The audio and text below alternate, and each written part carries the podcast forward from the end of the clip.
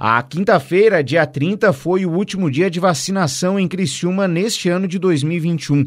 As unidades básicas de saúde estiveram abertas das 8 horas da manhã às 5 horas da tarde. De acordo com a Prefeitura, na sexta-feira, dia 31, essas mesmas unidades estarão fechadas e não haverá imunização no município.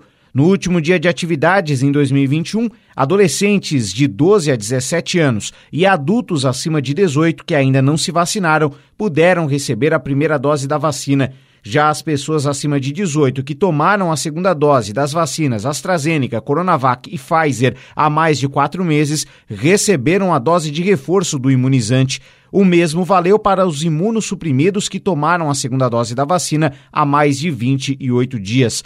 Houve também a aplicação da segunda dose para quem tomou a primeira dose da Coronavac até 9 de dezembro, quem tomou a primeira da AstraZeneca até 9 de outubro e quem tomou a primeira da Pfizer até 31 de outubro. Por fim, 18 unidades aplicaram a segunda dose da Janssen.